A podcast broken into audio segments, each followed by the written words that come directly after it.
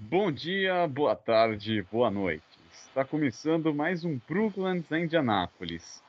Um podcast no qual a gente sente a nostalgia de reviver os velhos tempos que não ficaram para tão atrás assim. E hoje só vou fazer, só vamos fazer a dois, como nos velhos tempos, né, César? Boa noite. Ah, boa noite, porque o Gustavo está se recuperando de uma gripe. Melhor, Gustavo. Então vai ser só nós dois hoje. é, isso aí. Então, César, por onde, por onde começamos? Você sabe que a Supercasa está, está negociando um acordo para correr em Singapura, né? Sim. Você acha que um, você acha que vamos ter uma, um down under naque, naquele circuito maravilhoso de Marina Bay? Na verdade, eu não, eu sinceramente espero que a categoria que a Supercars ela seja uma uma preliminar da Fórmula 1. Faz mais sentido do que fazer uma corrida só, né, na uma corrida não, isolada, né, não faria sentido. É, que tem que lembrar, o Supercars é, é duas corridas por fim de semana. Exatamente. Então, para mim, deixa como uma preliminar da Fórmula 1 e vai valer a pena. A exemplo do que já acontece em Melbourne. Mas você sabe que os caras querem correr em Singapura para atrair patrocínio, certo? Certo. Se eles querem fazer lá, e outra, uma viagem sim, com todo o equipamento que a Supercars leva para as corridas, ficará até mais barata. Porque vai usar o paddock da Fórmula 1. Se for usar o circuito o traçado da Fórmula 1, não vai ter tanto problema. E outra também, vai reforçar os laços com o Indo-Pacífico. Interessante, para dizer o mínimo. Filho, aqui a gente lê notícia. Ô, pessoal, tem que ler, tá? Você compartilha as coisas. Não lê. É uma vergonha. Tem que ler. Bizarro para dizer o mínimo. Ah, é você professor, filho. Eu, eu não tenho. Eu, eu já, já faço isso desde do berço, então. Não é, não é muita coisa. Outra coisa também que tem que ser dita. Uh, você viu o vídeo do Verstappen digitando no, digitando no teclado?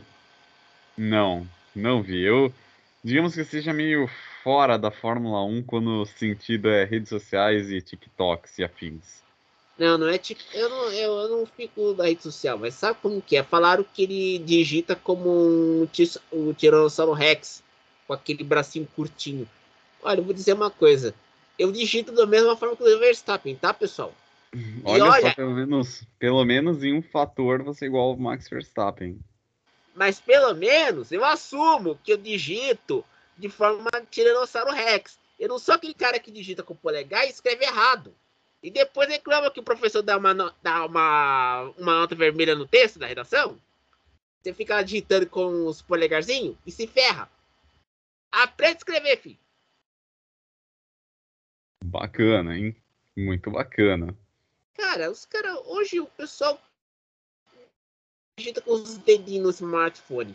Agora, escrever um texto que é bom, nada, né? Só digitação.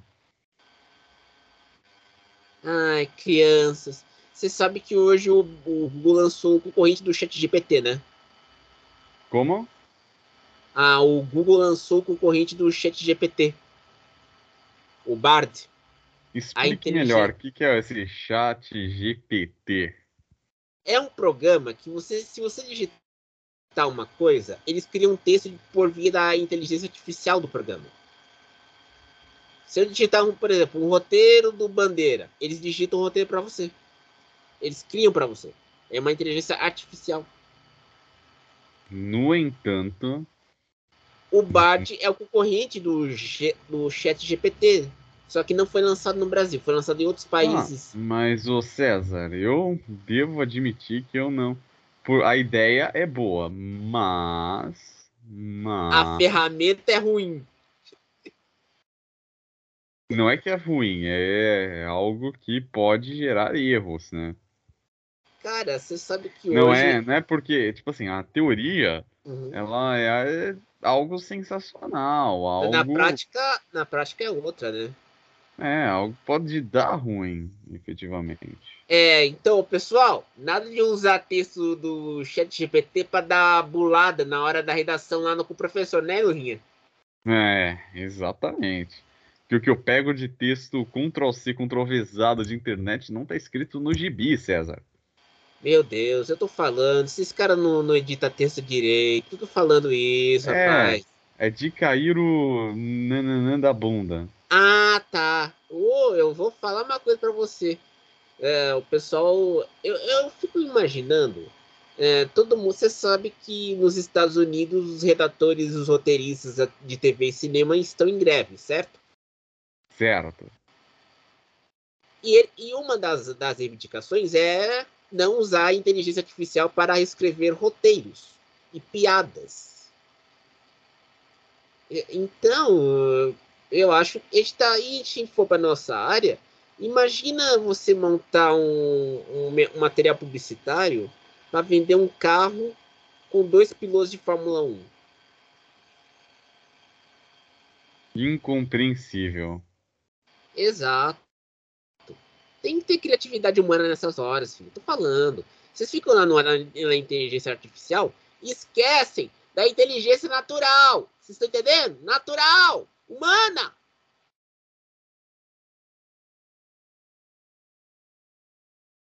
Ah, E eu digo mais, César. Eu digo mais. Me fez lembrar um discurso de um professor do meu ensino fundamental que ele dizia o seguinte: existe, na falta da calculadora, existe uma coisa mais eficiente, chamada cérebro. E acho que essa frase ela pode se aplicar e muito bem esse contexto. é, você sabe que tinha uma frase, um provérbio inglês de- que era referido ao Mansell. Sabe qual era a frase? Manda. É, dizia assim: ele tinha muita coisa entre as, entre as pernas e nada entre as orelhas. Passível de muitas interpretações. É, é humor britânico, meu filho. Mas, é, Qual que é pior, gente- humor britânico ou humor russo? Depende, se o, se o humor russo tiver com um enchido de vodka no tanque, é a pior coisa do mundo. Ai, ai, ai, ai. Na- eu tô falando do tanque, tô falando no, no fígado, não na no tananana. Tô- Você tá pensando. Você sabe que a Rússia tinha muitas boas piadas políticas na época da União Soviética. Cite uma. Ou outras. Ou uma ou umas, vai. Ah, você sabe que na, na União Soviética, você sabe como é a alternância de poder, né? Como? Entre um careca e um cabeludo. Jesus amado. Não, mas tinha. Era. Se, se você for pensar, Andropov, careca, Tchernenko, cabeludo. Gorbachev, careca. Yeltsin, cabeludo. Putin, até agora, careca. Há uma lógica. Até agora, careca. Eu sei, filho. Ele tá lá há quase 20 anos, pô. Mas pera, o Yeltsin não era cabeludo. Já Era cabeludo. Era, era, o- é, no padrão soviético, era cabeludo. Moleca. Não, não tinha hippie em Moscou, filho. O máximo de cabelo era aquele, aquele aparado pelo barbeiro. Não tinha muita Que coisa. loucura, meus amigos. É, vocês têm que entender. Vocês vocês não têm história, vocês não entendem nada, pô. Vocês têm que estudar, minha gente. E não é Vocês ficam. E, e depois vocês ficam apoiando, filho. É, eu mesmo vou falar também, né? É difícil. Acess- é, aliás, a Liberty Media anunciou os resultados financeiros desse último primeiro esse último quadrimestre. Eles têm um lucro operacional e é lucrativa a operação, hein? Se colocando a Fórmula 1 no, no bolo. Claro, né? Olha a evolução que deu a marca. Exato. E outra, a Fórmula 1 tá dando lucro. O GP de Miami desse ano, que teve uma audiência, é, uma, uma, uma queda de audiência para o ano passado, mas ainda assim é a terceira maior audiência na história da Fórmula 1 na TV americana. Até, até postei no Homocáustico um link com a matéria com o ranking da audiência. Porque nos Estados Unidos a medição da audiência é por TV ligada. Então, e quem faz essa medição não é a Nielsen, que é uma empresa muito boa na costa leste. Faz um, um trabalho na costa oeste. E um dado, um dado que eu notei que tem que ser que precisa ser citado. A audiência nas regiões perto do autódromo de Miami, no circuito de o circuito de Miami Gardens, foram as maiores da média nacional dos Estados Unidos. A média nacional era um. Peraí. Fala, filho. Não, mas assim, você comentou do GP de Miami, Uhum. mas eu quero falar uma coisa, César. Fala, filho. A prova de Miami foi uma que prometeu muito e entregou mais do mesmo. É, eu concordo com você, mas também tem um outro detalhe a ser citado. O problema, de, o problema de Miami é que essa pista é uma pista não permanente. E nem pode ser considerada de rua, porque é uma pista na região do Hard Rock Stadium, que é o estádio do Miami Dolphins, cujo dono é o promotor da corrida, o Stephen Ross. Então, Olha. então para fazer prim- as duas primeiras corridas, é, tá aprendendo a mexer. No ano passado foi um inferno por causa daquele asfalto que saía só se você pisar no chão. Nesse ano o asfalto ficou bom, mas não teve tanta, teve, não teve tanta disputança, porque teve o Verstappen escalando, escalando até chegar no Pérez. Mas é, eu acho que está faltando também o seguinte: é, faltam circuitos de rua onde as corridas sejam boas. Porque se de- Eu seja gosto boa de sem- Mônaco, César. Me julgue, Não, mas eu gosto de Mônaco. Eu gosto de Mônaco, mas Mônaco é uma corrida boa, mas você sabe que a, é a menor quilometragem do calendário até historicamente, é 252 quilômetros, Sim, 78 voltas. Não é os 305 que são pedidos pela tradicionalmente pela FIA. Mas Mônaco, você corre no circuito que, que Piquet dizia que é como se você andasse de bicicleta no quarto. Então, é, era complicado. Mas Miami Gardens e ter que Jeddah também. É, são pistas que são construídas na- em áreas de rua ou áreas como Jeddah em uma orla, uma orla e Miami é, fica perto do, fica em volta do estádio do Miami Dolphins. É complicado. Então, é, mudar o traçado, ganhar mais, dar mais ultrapassagem. É, e você vê, nesse ano não teve bandeira vermelha e nem safety car em Miami. E só teve e teve o Verstappen escalando para vencer. pois é. Cabuloso para dizer o mínimo. É, a vida não tá fácil. Mas também tem outra questão que a gente tem que citar aqui.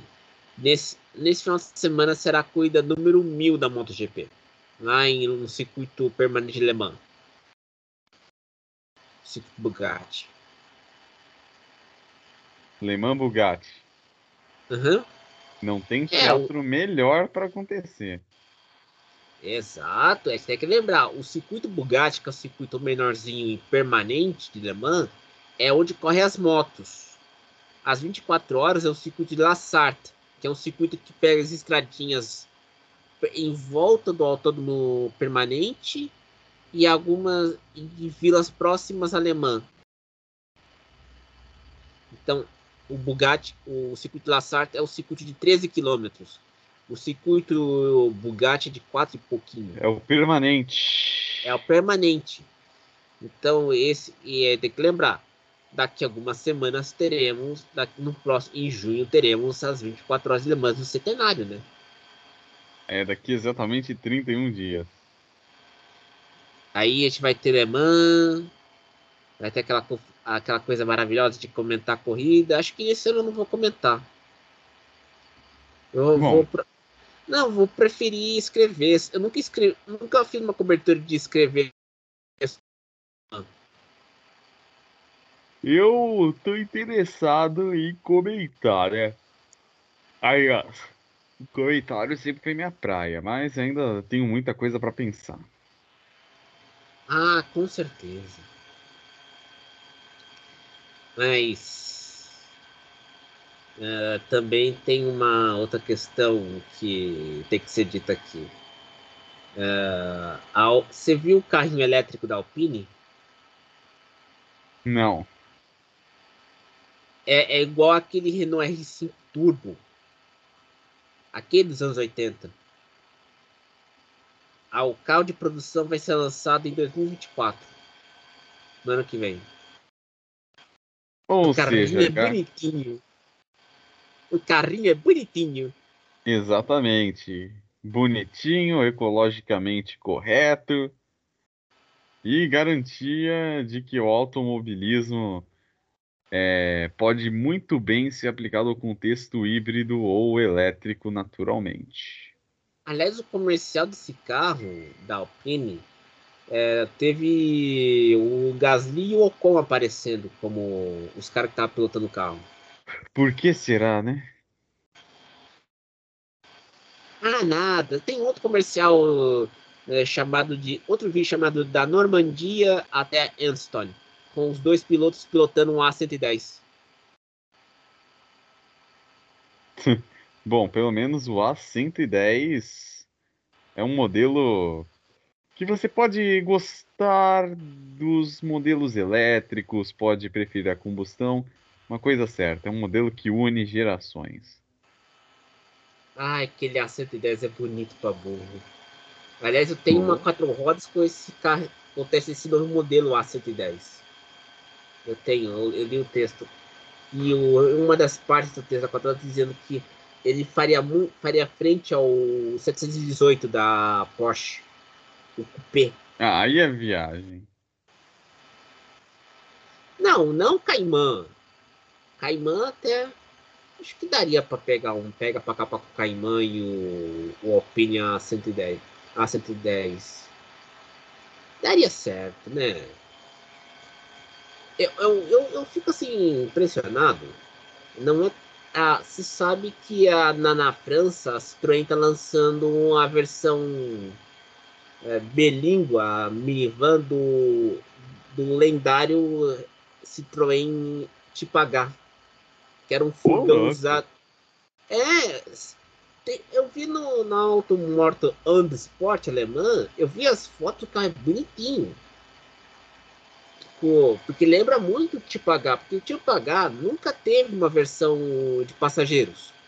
Era sempre furgão.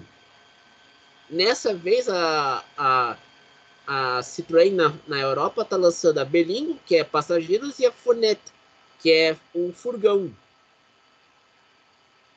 E tudo modelo elétrico. Ouvido a eletricidade. O carrinho é bonitinho, filho. O carrinho bonitinho para ver, rapaz.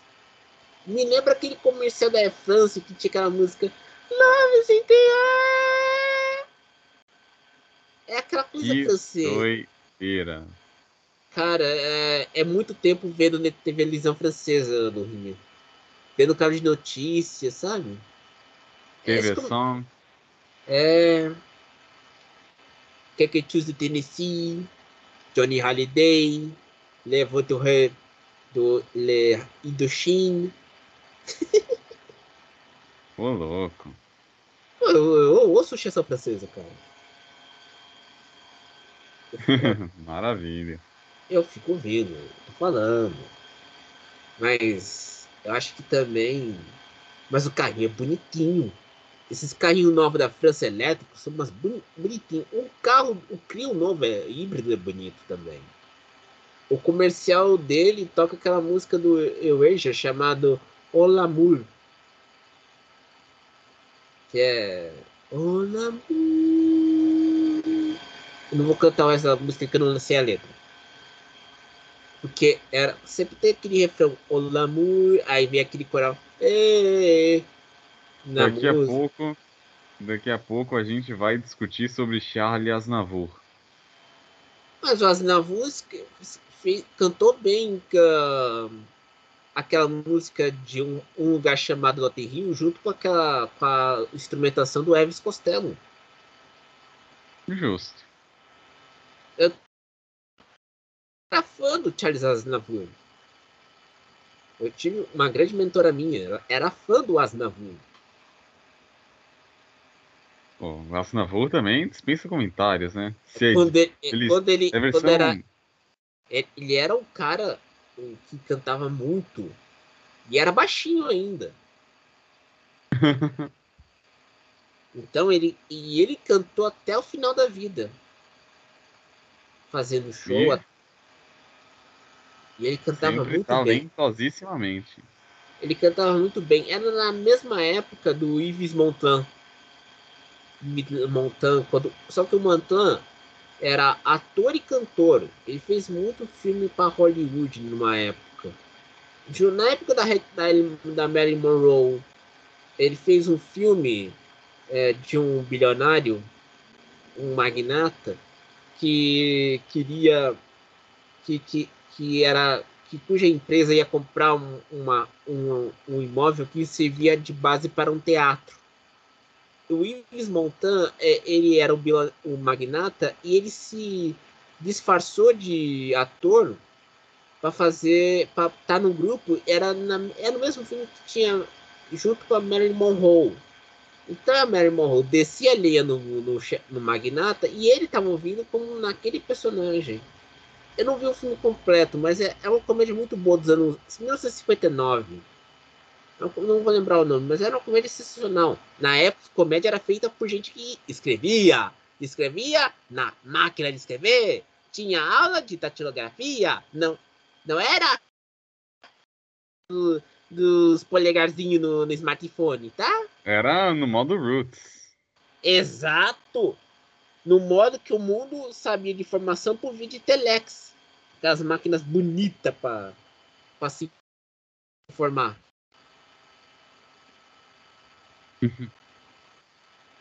Viu? Aqui esse programa, quando não tem Gustavinho, vai de Citroën até Asnavour.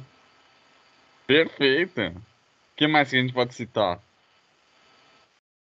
Hum, eu tinha uma tem uma cantora chamada Milene Femer que escreveu um, ela, escreve, ela canta uma música com seu filho chamado Desenchanté que era que era um sim na época do synth pop francês. Na mesma época do Désiré Lerré, Désiré, Desireless, quando cantou Voyage Voyage, nos anos 86 até 89. O Desenchanté foi de... Desenchanté hoje... foi 1991. Hoje... hoje estamos falando de... Nosso objetivo era falar de música, né? Pero no mútil. É, cara, era pra falar de corrida, mas a gente foi pra música. Não, mas era. Assim é bom. Assim é bom. Ah, continuando. Ah, era Deselés, a música Voyage Voyage, que é uma boa aula de geografia hidrográfica, se você pegar a letra. E na mesma época, a Mylène Femer fazia a música chamada Desenchanté até na, era na época que na França não se fazia videoclipe, se fazia curta-metragem das músicas. Como se fosse um curta. Mas o, o Serge, o Serge Gainsbourg fez muito disso. Fez. O Indochine também fez isso também. Era porque era o cinema mais de autor, o cinema de autor. Se fazia muita. Na França, nessa época dos anos 90, não tinha o TV, eles faziam clipes como se fosse curta-metragem. E, e eles inovavam muito nisso. Na época, o Desenchanté era um, foi uma curta-metragem de 11 minutos, praticamente. A música. Bacana. O, uma música do Johnny Halliday chamada Kick Juice do Tennessee foi uma música de 4 minutos que era uma, é, tinha uma estrutura de filme. na música. Não era como na MTV americana, você colocava um cara, os caras cantando e tinha uma, uma sessão, tinha um pano de fundo de uma história. Mas no caso, quem fazia diferente disso, de, de ter uma pequena curta-metragem nos Estados Unidos, era o Michael Jackson. Mas porque ele gastava caro nos clipes. Na França, isso era normal e um custo menor, porque a, a chanson francesa era o mercado era somente a França, a colônia, não, não ia para os, a metrópole, não ia para os outros países colonizados pelos franceses. E estamos falando de países africanos e, país, e a Indochina, em algumas ilhas do Indo-Pacífico. Não ia. Só era consumido dentro da França. Tanto que quando o Johnny Halliday morreu em 2017, a BBC citou ele como o cara, o cara mais famoso que não era conhecido fora da França. Gostei da especificação. Filho, eu ficava ouvindo o Midnight News, o Midnight News da BBC Radio 4. Então, quando ele teve enterro em 2017, e um correspondente da BBC na época na, em Paris, o Hugo Schofield, contou essa história, porque ele era o cara conhecido, era o herói da França, só que fora de Paris, fora da, do território francês, ele não era conhecido. É, é verdade. Então, ele já fez discos em Nashville, um show ao vivo no Tennessee. Ele fazia uns shows em Zenith, que é uma casa de shows muito importante de Paris, onde todo, qualquer, qualquer banda ou cantor francês faz um show ao vivo e grava. Gravava tipo aí. Bataclan. Exato. O Zenith era mais importante que o Bataclan, pra você ter noção. E o, o Bercy também é uma cidade onde faz, muitos cantores franceses faziam shows ao vivo e gravavam em CDs. O Halliday fez dois shows ao vivo em Paris, em Bercy que foram que viraram CDs e tudo mais. Nessa época na França é, era tudo consumido dentro do país, não ia para, para por exemplo, as colônias africanas que estavam pega-pau para capar depois do fim da colonização francesa ou o Vietnã, que era, que era conhecido como a Indochina na, na Ásia. Então, que, o que ia para fora da França eram as ilhas onde ficava, onde era controle francês ainda. Polinésia Francesa, Ilha Reunião e afins. Então era o máximo que tinha de canções francesas fora de Paris, por exemplo. Acho que já é tudo por hoje, né, filho? É isso aí. Então, esse foi mais um Brooklyn Indianápolis. Hoje sobre música francesa. Bom dia, boa tarde, boa noite. Se inscreva no Spotify e até mais. Até mais.